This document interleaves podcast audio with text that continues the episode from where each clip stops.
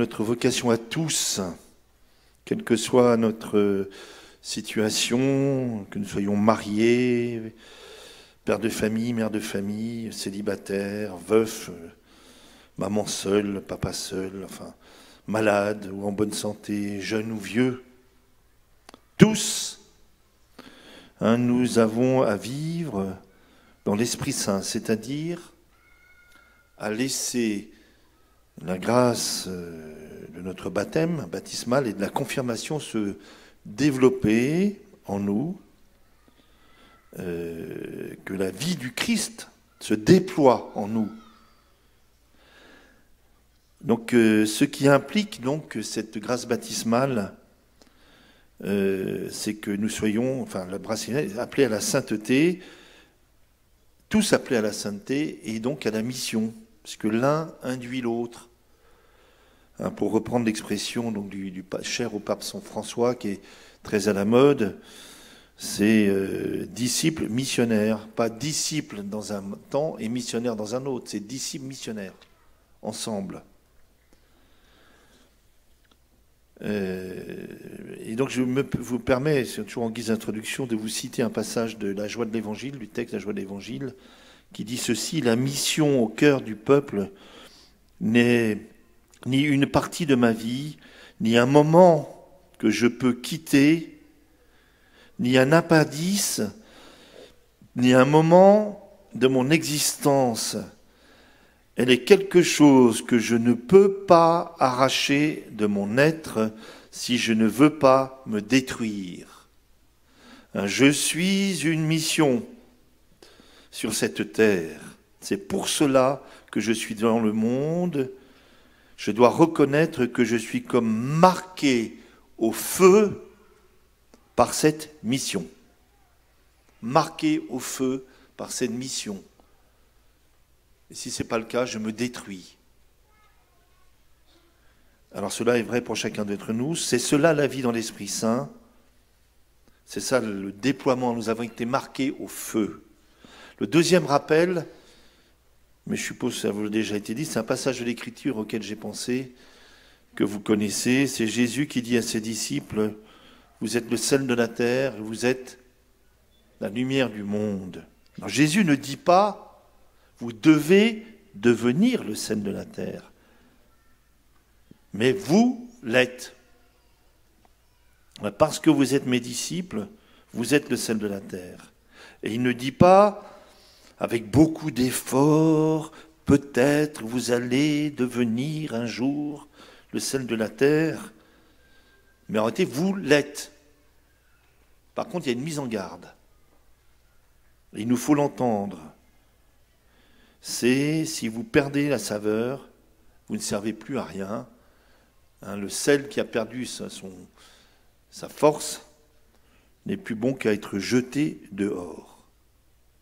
Donc Jésus dit à ses disciples, vous êtes la lumière du monde, il ne dit pas, vous devez devenir la lumière du monde, mais que nous le sommes parce qu'en réalité, c'est lui la lumière, et la seule lumière du monde, qui vient éclairer tout homme.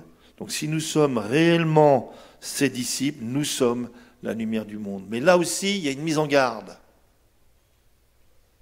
qu'il nous faut entendre.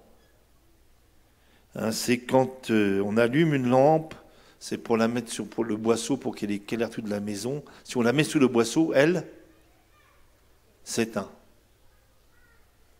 C'est-à-dire que la foi n'est pas un produit à usage interne.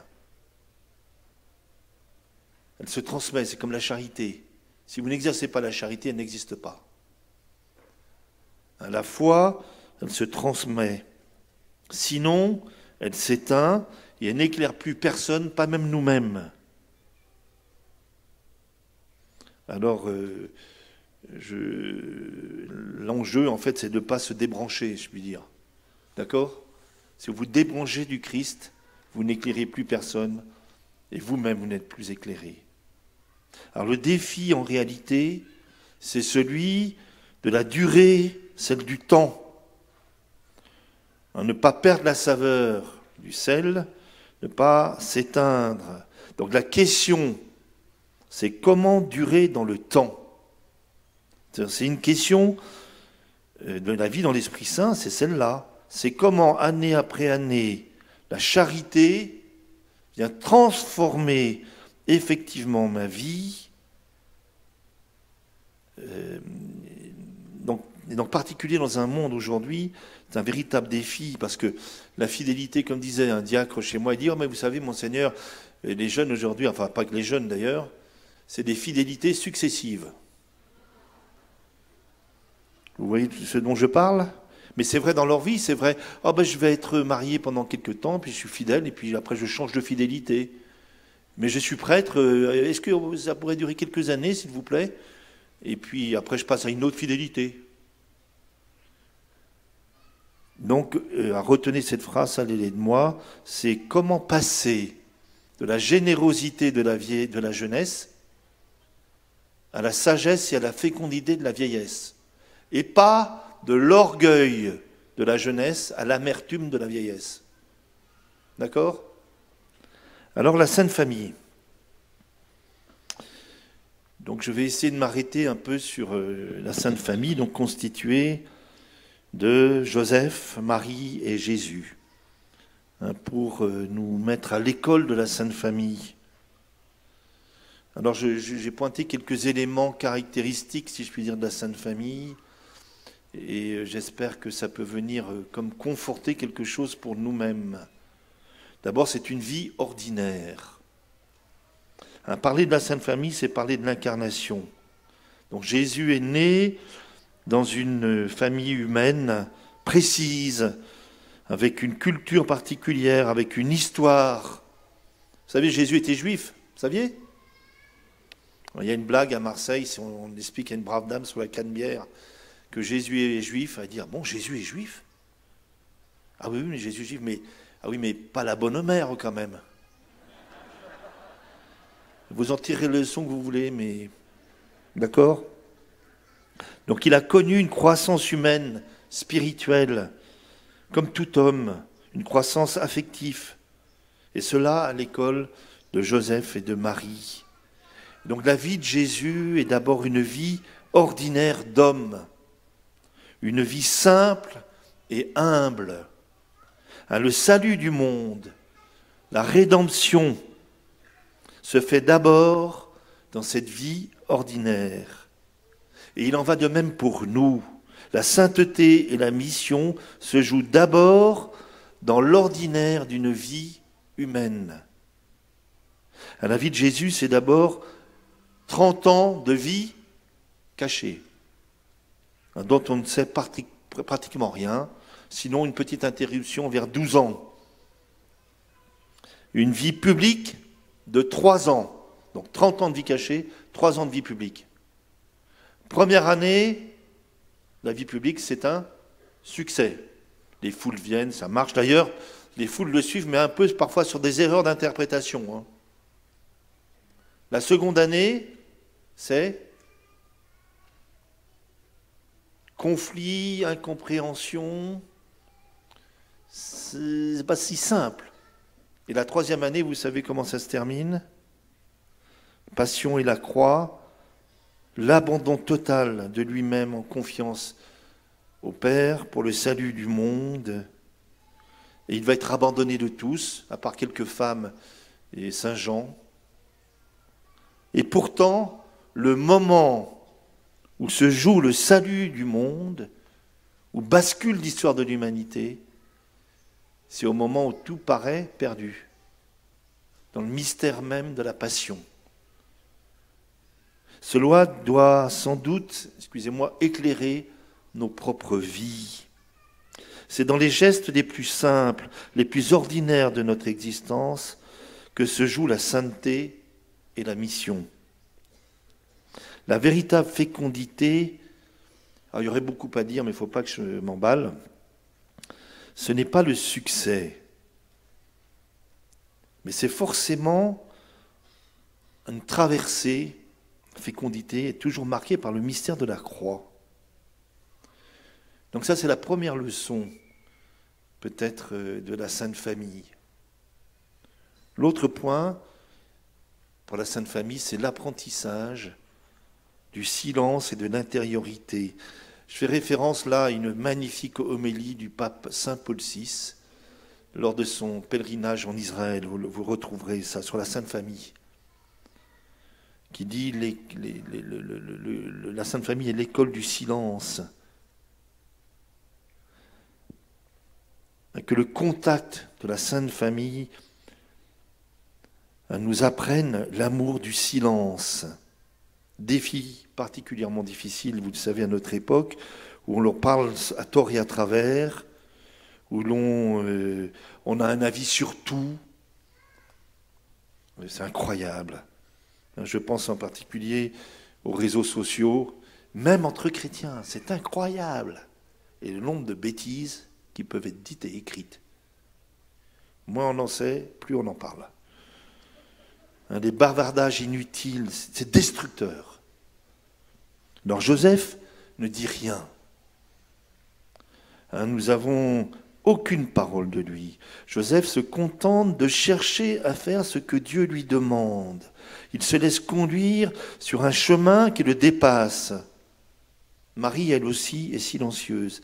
Elle dont on dit qu'elle gardait tous ces événements dans son cœur. Et les seules paroles que nous avons sont très éclairantes.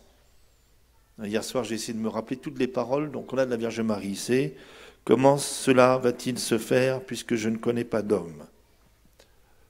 L'autre parole, c'est Voici la servante du Seigneur. Que tout se passe selon ta parole. Il a dit ça à l'ange. Autre parole, ils n'ont plus de vin. C'est-à-dire qu'elle est attentive au manque des autres. Autre chose, c'est faites tout ce qu'il vous et l'autre parole qu'on a de Marie, c'est Mon enfant, pourquoi nous as-tu fait tu cela? Vois combien ton Père et moi, nous avons souffert en te cherchant. Ça, c'est au moment de la fugue de Jésus, vous savez, à 12 ans, où elles sont dépassées, en fait, elles ne comprennent pas. Permettez-moi de, de dire un mot particulier sur Joseph. Donc Joseph, donc vous savez que c'est une année qui lui est particulièrement dédiée. Euh, la figure de Joseph, le modèle est particulièrement lumineux pour la situation du monde actuel et pour nous, et pas seulement pour les hommes masculins. Hein, nous pouvons trouver en Joseph l'homme qui passe inaperçu, l'homme de la présence quotidienne, discrète, cachée, un guide au moment des moments difficiles, justement. Saint Joseph nous rappelle que tout ce qui apparemment, tous ceux qui sont apparemment cachés jouent un rôle inégalé dans l'histoire du salut. Un Joseph est un maître de vie intérieure. Joseph est celui à qui Dieu parle Joseph est celui qui est capable d'entendre ce que Dieu dit. C'est un cœur qui écoute, un cœur qui veille. Joseph est celui qui entre dans la volonté de Dieu et il est conduit là où il ne pensait pas aller, en accueillant Marie, son épouse, qui porte en elle le Fils de Dieu, en se laissant conduire en Égypte, terre d'exil, Joseph est l'homme de la disponibilité. La disponibilité est le critère de sa vie. Il est conduit là où il ne voulait pas aller. Il se place entre les mains de Dieu. Il est l'homme de la confiance en Dieu. Ultimement, c'est celui qui est dépossédé de lui-même. Il ne réalise pas son projet. Il entre, il est conduit dans le projet de Dieu au-delà de lui-même. Donc si vous pouviez partir avec Saint Joseph, s'il vous plaît.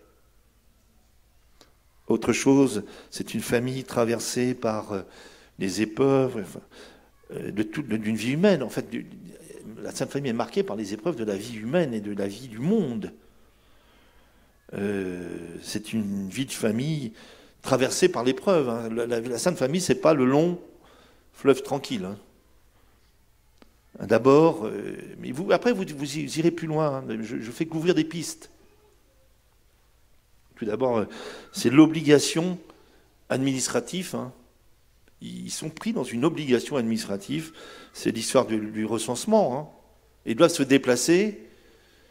Et c'est étonnant parce que ce déplacement non voulu, contraint par les organisations de sociétés plus ou moins débiles, mais c'est là que l'écriture, c'est comme ça que l'écriture se réalise. Étonnant, non? Euh, Mais c'est aussi la pauvreté. Hein, il n'y a pas de place pour eux euh, au moment de la naissance de, de, Jésus, hein, où les conditions sont quand même assez précaires. Et d'autre part, on sait qu'ils vont offrir euh, au temple, comme la loi le prévoyait, deux petites Hein. Ça, c'était l'offrande pour les pauvres, les familles pauvres. Donc c'est des pauvres. Je ne sais pas quel est votre rapport à l'argent. Je préfère pas savoir. Dans le monde, c'est l'amour de l'argent qui est à l'origine de tous les maux, dit l'Écriture. Je ne sais pas où vous en êtes, honnêtement. Bon. Euh, mais c'est aussi le drame des saints innocents. Marie et Joseph sont pris, au fond, dans la tourmente d'un génocide. Non? C'est ça? Et en plus, c'est la cause du génocide, c'est le petit. Terrible. Et puis c'est la fuite en Égypte. C'est des migrants. Ils vont devoir faire face à cette fuite, face à la violence. Ils doivent partir à cause de la violence. Et combien de gens dans notre monde sont confrontés à ça aujourd'hui? Et je ne parle pas euh, du fait de l'incompréhension. Vous savez, on va prendre leur fils pour un fou tout de même. Hein. Ça devait discuter en famille. Hein. Donc, ils sont pris au milieu de la souffrance, du drame de l'humanité. Et c'est là que se joue le salut. La famille de Nazareth. En annexe, je pensais, aussi que vous connaissez c'est la généalogie de Jésus, non? Ce texte qu'on lit à Noël ou avant Noël, euh, avec euh, fils 2, fils 2, non? Eh bien, vous allez voir, parce qu'il porte une histoire assez étonnante quand même. C'est une, généalogie, euh, si vous la regardez de près, vous verrez que le passé familial, euh, comment dire, était assez tourmenté malgré tout. Alors je m'excuse hein, pour les dames, mais on cite euh, dans la généalogie quatre femmes. Excusez-moi, mais bon, c'est comme ça. C'est quatre dames à problème qui ne devraient pas être là. Il y a Tamar, Hein, qui est une cananéenne qui a séduit Judas par ruse. Vous avez euh, Rahab, qui est une prostituée de Jéricho. Euh, vous avez Ruth, qui est une étrangère, qui ne devrait pas se trouver là non plus. Mais alors la meilleure, le mieux, c'est quand même euh, Bethsabée, dont c'est une histoire d'adultère, vous vous souvenez Et de meurtre. Parce que David, pour cacher son adultère, va faire un péché pire encore, il va tuer. Alors c'est David. En l'occurrence, le problème, c'est David, je suis d'accord. Ce que je vais vous dire, ce que je vais dire, c'est que, à travers cela, ça veut dire que la, grâce de Dieu, la fidélité de Dieu, le salut, passe à travers les méandres de la misère humaine. Hein, comme disait François de Sales, c'est un texte qui fait allusion à la situation. Enfin, j'en dirai un mot peut-être tout à l'heure de l'Église et tout ça. Il dit, oh, vous inquiétez pas, le bon Dieu, on a vu d'autres. Hein. Donc, c'est-à-dire que le péché de l'homme est intégré dans cette histoire. Et dans la nôtre, si ça peut vous rassurer. Alors, je, je voudrais que vous gardiez en arrière-fond ces propos sur la Sainte Famille, d'accord? Au milieu du drame de l'humanité dans le secret. Tout se joue dans le secret. L'essentiel se joue dans ce qui ne se voit pas. Quand tu fais l'aumône, que ta main droite ignore. Quand tu vas prier, retire-toi dans ta chambre. Vous savez, le reproche fait aux pharisiens, c'est qu'ils font les choses pour être vus des hommes. Vous, vous cherchez la gloire les uns des autres. Tout se joue ailleurs, en réalité. Alors, il s'agit de vivre en chrétien aujourd'hui dans un monde qui n'est pas chrétien. Je voudrais très rapidement vous évoquer la situation. Alors j'espère de manière pas trop caricaturale, mais euh, je pensais qu'il était bon de se rappeler quelque chose. Un, j'ai une première question d'ailleurs pour, pour nous tous. Est-ce que vous aimez le monde? Est-ce que plus précisément, parce que aimer le monde, d'accord, est-ce que vous aimez les gens? Parce que Dieu aime le monde. Il a tant aimé le monde qu'il a donné son Fils, non pas pour condamner le monde, mais pour que le monde soit sauvé par lui. C'est pas compliqué. Si nous n'aimons pas les gens, nous ne pouvons pas évangéliser. L'évangélisation, c'est un saisissement d'amour. Jésus est saisi de compassion pour l'humanité, pour chacun d'entre nous. C'est le moteur. Je tenais à vous le rappeler. Si nous n'aimons pas, nous ne pouvons pas évangéliser. Nous ne pouvons pas être missionnaires. Hein, nous sommes plus dans un monde, ou pas dans un monde chrétien, dont les références sont chrétiennes. C'est un monde païen, au bon sens du terme. Hein. Les païens, c'est ceux qui ne connaissent pas Dieu. Bon voilà, ils souffrent, ils cherchent, ils ont des valeurs. Parfois, ils sont beaucoup mieux que nous, d'ailleurs. Mais ils sont païens. Et nous sommes dans un monde aujourd'hui qui n'est plus chrétien. Il ne s'agit pas, j'entends parfois, et moi-même je l'ai dit, nous ne sommes plus dans un monde chrétien, nous ne sommes plus dans une chrétienté. Sous-entendu, il faut refaire le monde chrétien. Je crois que ce n'est pas tout à fait juste. Sommes, il ne s'agit pas de faire une croisade. Il s'agit de vivre en chrétien dans un monde qui ne l'est pas. Et annoncer l'espérance du salut, et à toute époque, c'est la mission des chrétiens. D'autre part, est-ce que vous êtes conscient qu'on ne devient plus chrétien de la même manière qu'il y a 70 ans ou 80 ans? Alors quand je dis ça dans mon diocèse, tout le monde est d'accord. Mais quand on réfléchit, qu'est-ce qu'on va faire dans la paroisse? On est toujours dans le schéma de chrétienté. C'est très étonnant. Parce qu'en fait, on a du mal à être dérangé. Je, me permets de prendre un, exemple, c'est une formulation que j'ai trouvée chez Monsieur 23, l'ancien archevêque de Paris, dans son humour euh, très bien. Il dit, euh, dans le monde rural, c'était vrai ailleurs, c'était vrai chez moi en Bretagne il y a 70 ans, 80 ans, une des questions fondamentales des braves gens, c'était Je ne veux pas être enterré comme un chien. Moi, je l'ai entendu, ça. C'est pas si bête, hein, entre parenthèses. Ça veut dire déjà plusieurs choses quand quelqu'un pense comme ça, même si c'est dit un peu de manière directe. Un, je ne suis pas un animal. Et aujourd'hui, c'est une confusion totale, vous savez Il y en a qui font plus la distinction entre les deux, l'homme et l'animal. Puis d'autre part, la question de la mort. S'il y a bien une chose qu'on a en commun, c'est qu'on va tous mourir et peut-être même que ce que Dieu nous, dit à travers euh, cette question d'épidémie, là, c'est que nous sommes mortels.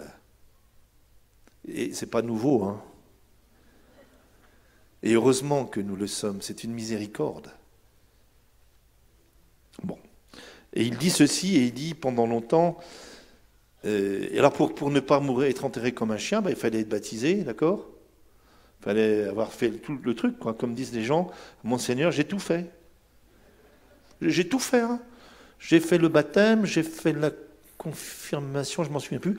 J'ai fait la, première communion, je dis la première, mais ça ne sert à rien de faire la première communion si ce n'est pas pour vivre de l'Eucharistie, non? Et puis j'ai fait quoi encore? Le mariage, ça dépend. Bon. En tout cas, quelqu'un fera l'enterrement. En fait, ils n'ont rien fait. Ils ont tout reçu. Qu'est-ce que nous avons fait du don que nous avons reçu?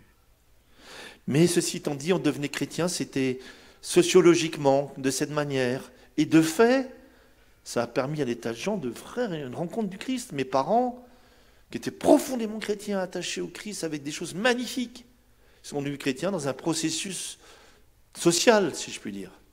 Aujourd'hui, ça ne fonctionne plus comme ça. Vous êtes conscient de ça? C'est une rencontre personnelle avec le Christ, un choix.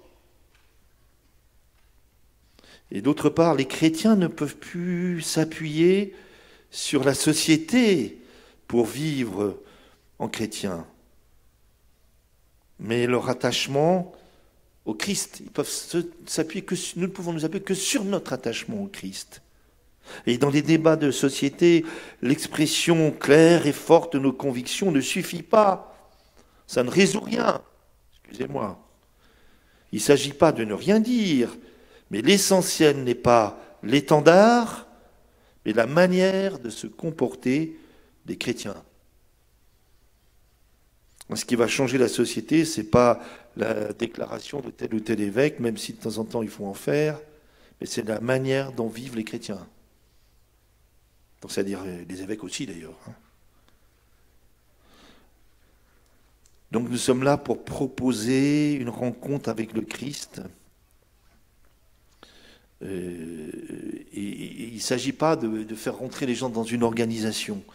Vous connaissez euh, le texte, cette lettre du deuxième siècle, qui s'appelle, enfin, qui est la lettre à Diocnète. Ça vous dit quelque chose ou pas? Eh bien, vous irez la lire, vous allez faire des recherches. Mais il y a ce magnifique passage, mais je ne peux pas vous lire en entier, ce serait trop long. Hein. Les chrétiens ne se distinguent des autres hommes ni par le pays, ni par le langage, ni par les coutumes. Ils, n'habitent pas des villes qui leur sont propres. Ils habitent les cités grecques, les cités barbares. Ils suivent le destin de chacun. Ils se conforment aux usages locaux tout en manifestant des lois extraordinaires et paradoxales de leur manière de vivre. Ils résident chacun dans sa patrie, mais comme des étrangers domiciliés. Ils s'acquittent de tous, tous les devoirs du citoyen, et supportent toutes les charges, mais comme des étrangers. Ils passent leur vie sur la terre, mais ils sont citoyens du ciel. On ne les connaît pas et on les condamne. Ils sont pauvres et ils font beaucoup de riches. Le poste que Dieu leur a fixé est si beau qu'il ne leur est pas permis de le déserter. Autre point sur la situation, donc, euh, est-ce que nous aimons, est-ce que nous ne sommes plus dans un monde chrétien? Euh, Autre point, simplement, l'Église. Hein, nous sommes, vous le savez, dans une période de, la vie de l'Église à bien des égards difficiles et douloureuses. Bah, enfin, il y en a eu d'autres hein, dans l'histoire, mais comme on ne connaît pas l'histoire, hein, je pense bien sûr à la, la, lumière faite sur les abus sexuels, je ne veux pas m'étendre euh, avec ce que. Et des abus de pouvoir terribles. Une lumière faite grâce au courage des victimes, il faut le reconnaître. Hein, c'est un appel à une conversion, une purification extrêmement profonde et qui nous concerne tous.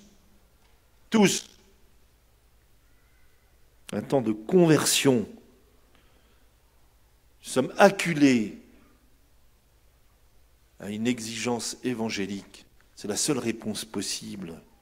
Conduit par Dieu à entrer dans une conversion profonde, personnelle et ecclésiale. Si nous y entrons, alors les fruits seront des fruits pour l'Église, mais pour la société entière. Je pense aussi à cette épidémie, là, très bien, je ne vais pas en faire une analyse, surtout que tout le monde y va de la sienne. Euh, mais dans le contexte confus, tout ça, très bien. Mais je suis intimement persuadé que dans sa providence, à travers des événements heureux ou douloureux qui nous touchent et touchent le monde, Dieu nous parle. Nous sommes ramenés à notre vulnérabilité sociétale, ecclésiale, personnelle. Mais n'oubliez pas que Dieu a sauvé le monde en choisissant la vulnérabilité jusqu'à la croix. Et ce temps qui peut être destructeur, mais c'est aussi un temps, et peut-être une chance, une conversion personnelle et sociétale et ecclésiale. Je suis persuadé que nous vivons des temps décisifs, ça je vous cite le pape François, temps où l'Esprit Saint parle et agit. Le Seigneur nous demande d'oser avancer dans une exigence évangélique plus grande, une simplification. Nous ne savons pas, nous n'avons pas de réponse toute faite, mais nous sommes confrontés et convaincus que le Seigneur nous ouvrira des portes dont nous ignorons encore l'existence. Ça va? Bon, alors, autre point. Jésus euh, est le seul missionnaire, vous savez ça? Il est, le premier missionnaire. Alors je voudrais, me, en vous ouvrant des pistes, hein, m'arrêter sur, au fond, euh, la manière dont Jésus fonctionne, si je puis me permettre. Euh, bien sûr, il enseigne les foules, euh, mais aussi il prend à part ses disciples. Vous avez vu, il parle aux foules, il prend à part ses disciples. Mais il entre toujours, c'est dans une relation personnelle. Et j'ai pensé, euh, j'ai choisi quelques exemples alors de fonctionnement du Seigneur, si je puis dire, alors avec les gens un peu extérieurs, puis avec ses disciples. Alors j'ai pensé à la Samaritaine. Alors je vais pas faire un commentaire du texte de la Samaritaine en entier, on y passerait toute la matinée, sinon euh, toute la semaine. Mais qui est cette femme, la Samaritaine? Vous vous souvenez de ce texte? Cette femme qui vient puiser de l'eau à midi, en plein soleil, c'est vraiment l'heure où on ne vient pas puiser de l'eau en plein soleil. Hein. Cette femme, en fait, qui est truffée de problèmes, je pense qu'en fait, parce qu'on venait à la fraîche, puis le, puits, c'était lui aussi, on venait voir les copines, hein, pour parler. Et elle vient quand il n'y a personne. Parce qu'en fait, elle n'a pas envie de voir les autres ou d'être vue des autres. On connaît un peu sa vie, hein. on, le sait dans la suite du texte. Donc cette femme euh, connue de tout le village qui vient euh, en cachette, en plein soleil, euh, très bien. Et Jésus choisit de venir la rejoindre là. D'ailleurs, il veut la voir seule, manifestement. Les disciples sont partis. alors que, que fait le Seigneur? Quelle est sa technique, si je puis dire? Ce n'est pas sa technique. Il n'y a pas de calcul en Dieu. Il vient la voir et il a besoin d'elle. Il demande Donne-moi à boire. D'ailleurs, dans ce demande-moi à boire, à boire, il a soif, il est fatigué du chemin, il a soif. Donc il vient épuisé, fatigué, il s'approche de cette femme. Donne-moi à boire. Ça fait référence à un autre moment où Jésus a soif. Hein. C'est sûr? La croix. En arrière-fond de ce texte, vous avez la question de la rédemption et du salut. Et il va entrer dans un dialogue avec cette femme où il y a une espèce de distance entre elle et dit Bah oui, euh, donne-moi toujours de cette eau, parce qu'il n'y aura plus besoin de venir ici puiser eau. Et Jésus lui dira L'eau que moi je te donnerai deviendra, enfin, celui qui en boira n'aura plus jamais soif. Et tout bascule au moment où Jésus va lui dire Vous connaissez ce passage, non? Va chercher ton mari. Elle dit J'en ai pas. J'ai dit, c'est vrai. T'en as un, celui avec qui tu es aujourd'hui, c'est pas. T'en as eu cinq, et celui avec qui tu es aujourd'hui, n'est pas ton mari. Manifestement, il la met devant la vérité de sa vie. Ça va? Ça va la bouleverser. Elle repart à son village, elle va ramener tout le village. Et elle dit Venez voir un homme qui m'a dit tout ce que j'avais fait. Est-ce que ce n'est pas le Messie?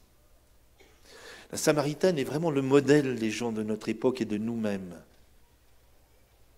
Et la meilleure façon, c'est d'avoir besoin des gens, de repérer que nous avons aussi besoin d'eux, pour les conduire à une expérience de rencontre plus profonde, jusqu'à la vérité sur eux-mêmes. Mais Jésus ne commence pas par leur dire, ma petite cocotte, il va falloir régler les problèmes. Et après, peut-être que je m'occuperai de toi. Ça va? J'ai pensé à un autre passage où c'est la méthode de Jésus, c'est Zachée. Vous vous souvenez du passage de Zachée? Zachée, un homme qui est petit, petit de taille, qui, a, un problème. Le problème de Zachée, c'est il est riche. C'était un homme riche. Pourquoi Jésus dans l'Évangile insiste tellement sur le problème de la richesse? Et la richesse, ce n'est pas simplement euh, l'argent, c'est aussi l'argent. Mais on est riche euh, de sa brillance. On est riche. Je vois bien que même chez les chrétiens, c'est étonnant. Comme parfois on a des modèles, on veut briller malgré tout. Hein. Non, non, mais il faut que mon fils soit au moins avocat. Hein.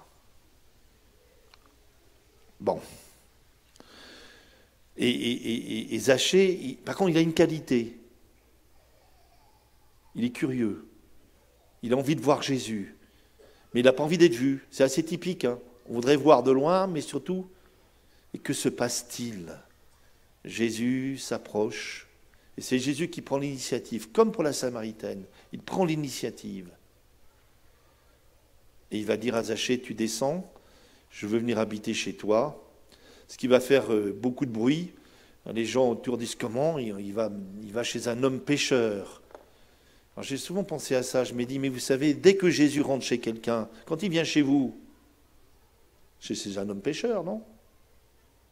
Dès qu'il vient dans une vie, c'est dans la vie d'un homme pêcheur. Mais il n'impose aucune condition à Zachée. Il ne dit pas, Zachée, falloir que tu règles un peu ta vie et je viendrai chez toi. Dès que Jésus entre chez lui, Zachée se convertit.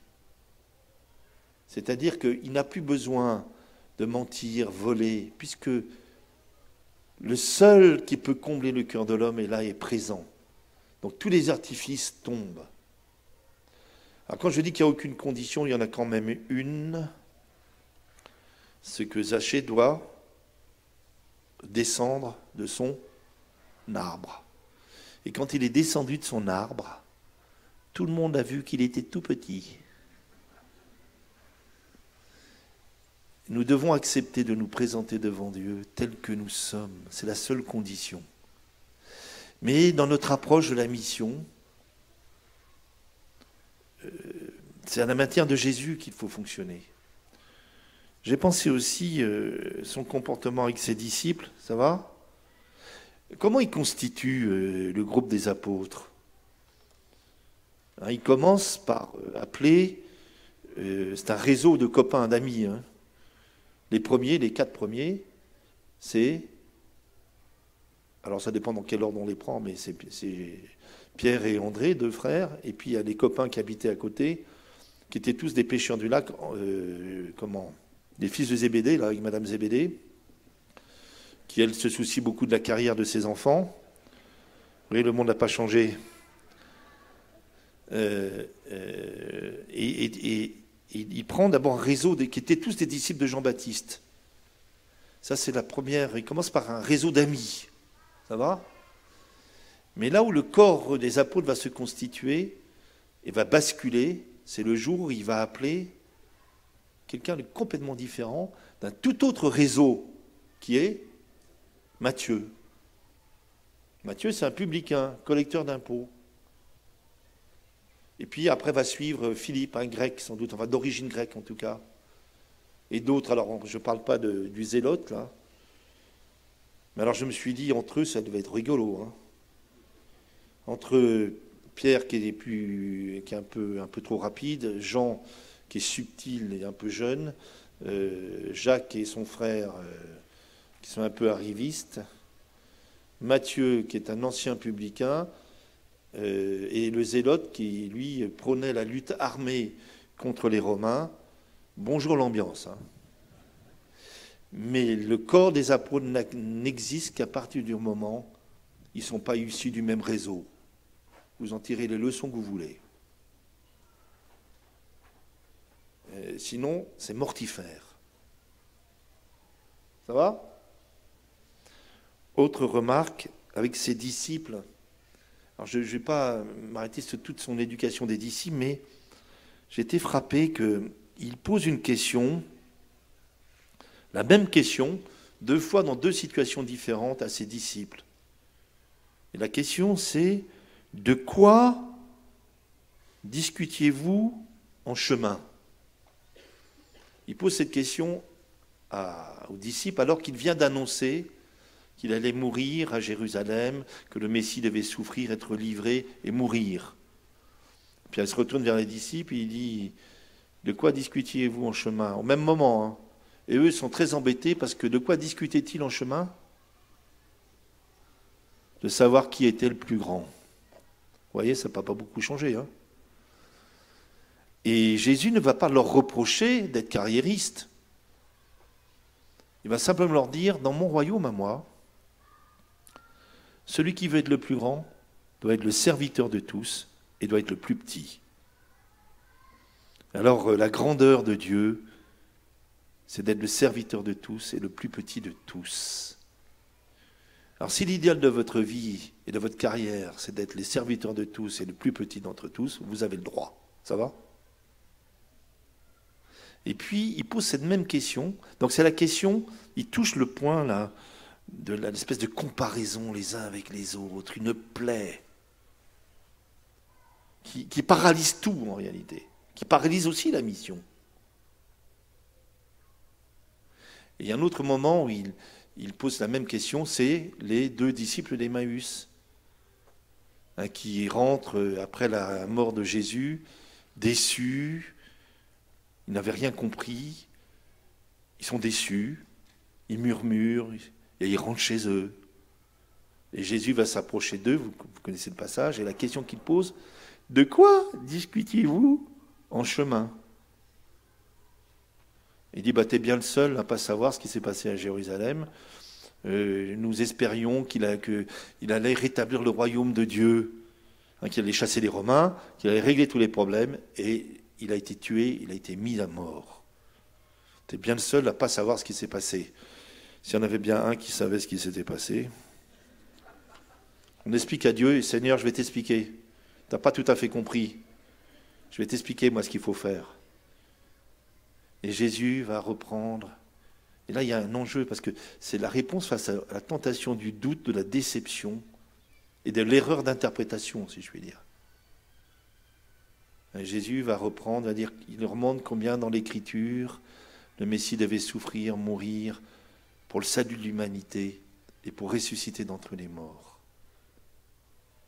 Donc ce travail, excusez-moi, le Seigneur veut le faire avec chacun d'entre nous sur les deux sujets. Alors, comment accueillir l'Esprit Saint? Parce que c'était dans la question du début aussi. Hein. Et la Sainte Famille peut être un ancrage, le, mystère de la Sainte Famille, d'accord? Pour tout cela. Alors, comment accueillir l'Esprit Saint afin d'être missionnaire au quotidien, c'est ça? Et d'arriver à la sainteté pour transformer le monde. Bon, en réalité, je ne sais pas. Cela est impossible à Dieu, aux hommes, pardon, mais tout est possible à Dieu. Mais je me permets quand même quelques remarques et quelques idées. Ça, c'est euh, l'ordonnance avant de partir. Vous savez, comme les médecins qui... Donc, il s'agit d'abord d'accueillir l'Esprit Saint. Alors, pour accueillir l'Esprit Saint, deux conseils. Un, il faut d'abord lui demander de venir. Combien plus le Père du ciel donnera-t-il l'Esprit Saint à ceux qui lui demandent? Bah, demandez-le. Et ce n'est pas parce que vous criez plus fort qu'il vient plus vite. Hein. Alors souvent, vous savez, c'est comme, c'est une image, hein.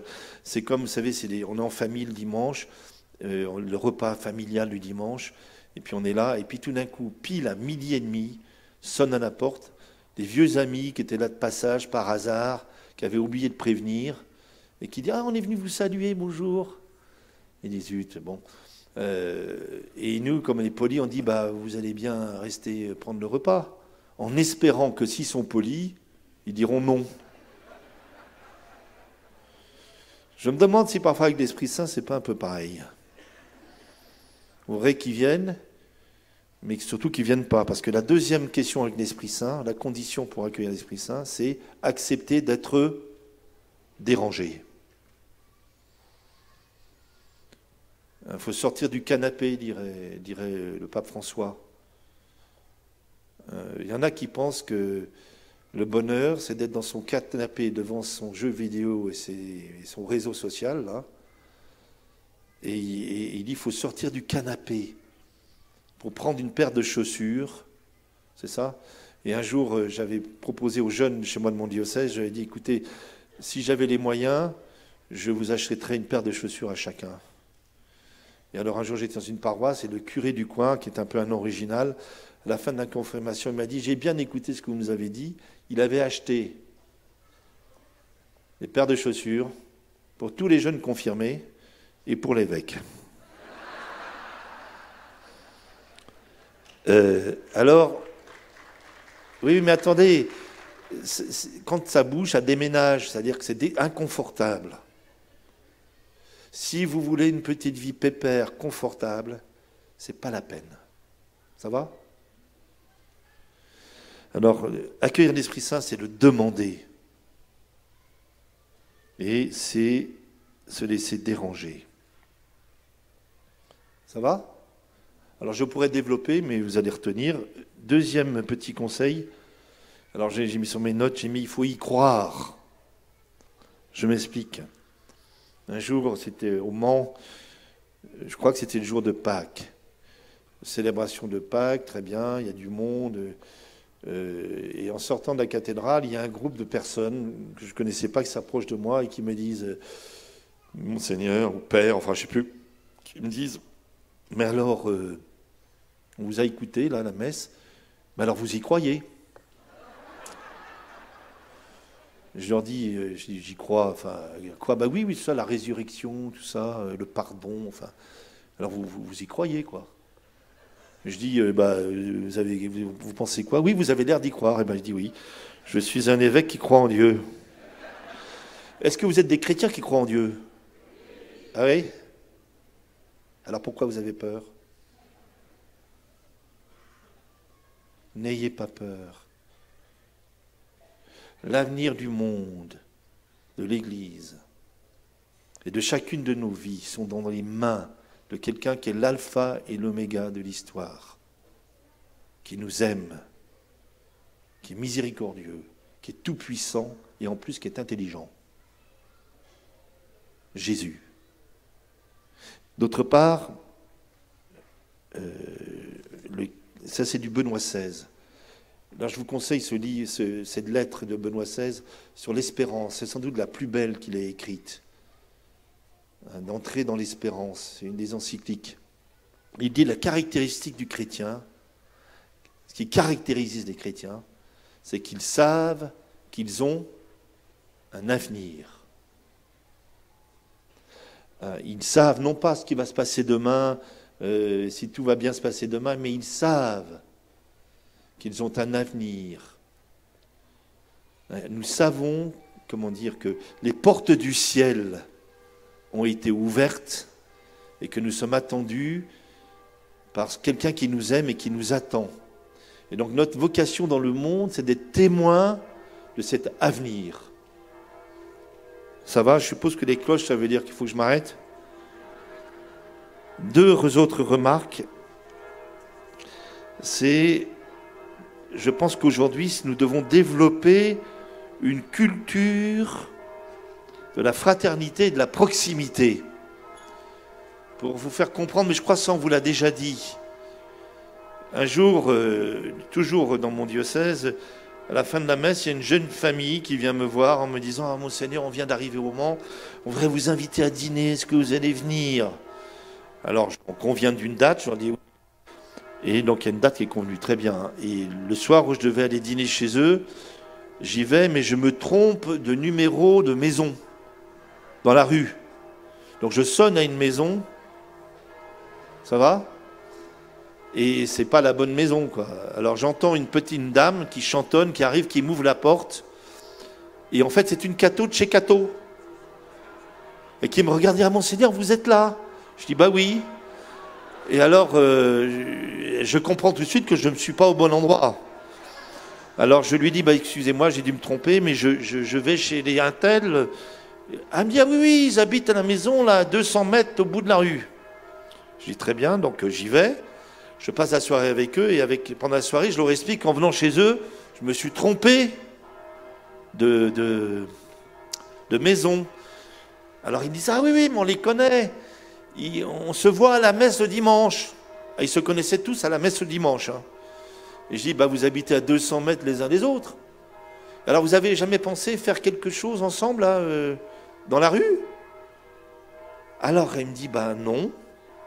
Je dis, mais, puis il me dit, mais, mais, mais il y a aussi la dame d'en face. Je dis, quoi la dame d'en face? Ben, La dame d'en face, elle est fidèle, elle vient à la vie à l'église, à la cathédrale, tous les dimanches. Je dis, bah vous êtes 1, 2, 3, 4, 5. Puis après, il me dit, mais ah ben moi, j'ai la semaine dernière, j'ai dû aider la petite dame qui habite en face, qui a des problèmes de santé. On aurait été plusieurs pour l'amener à l'hôpital, ça aurait été mieux. Je dis, ben, qu'est-ce que vous attendez dans votre rue de faire des choses ensemble? Ah oui, mais on n'a pas le même carnet de chant. D'accord? Non, mais c'est très important ce que vous dites ça, parce qu'aujourd'hui, nous fonctionnons par réseau. Alors, il y a le réseau de l'Emmanuel, je connais bien celui-là. Il y a le réseau des équipes Notre-Dame, il y a les le, réseau, le réseau de machin, machin. Tout ça, c'est très bien, il le faut, c'est très bien. Mais nous devons être les témoins du Christ par la charité dans notre rue et notre quartier.